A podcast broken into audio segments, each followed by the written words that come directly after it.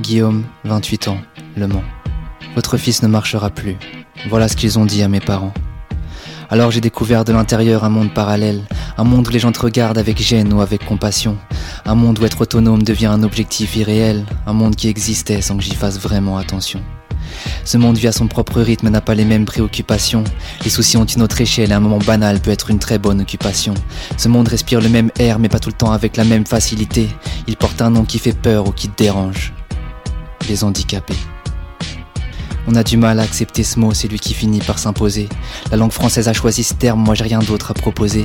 Rappelle-toi juste que c'est pas une insulte et qu'on avance tous sur le même chemin. Et tout le monde crie bien fort qu'un handicapé est d'abord un être humain. Alors pourquoi tant d'embarras face à un mec en fauteuil roulant ou face à une aveugle? Vas-y, tu peux leur parler normalement. C'est pas contagieux pourtant avant de refaire mes premiers pas. Certains savent comme moi qu'il y a des regards qu'on n'oublie pas.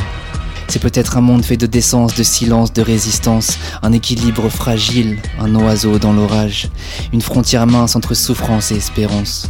Ouvre un peu les yeux, c'est surtout un monde de courage.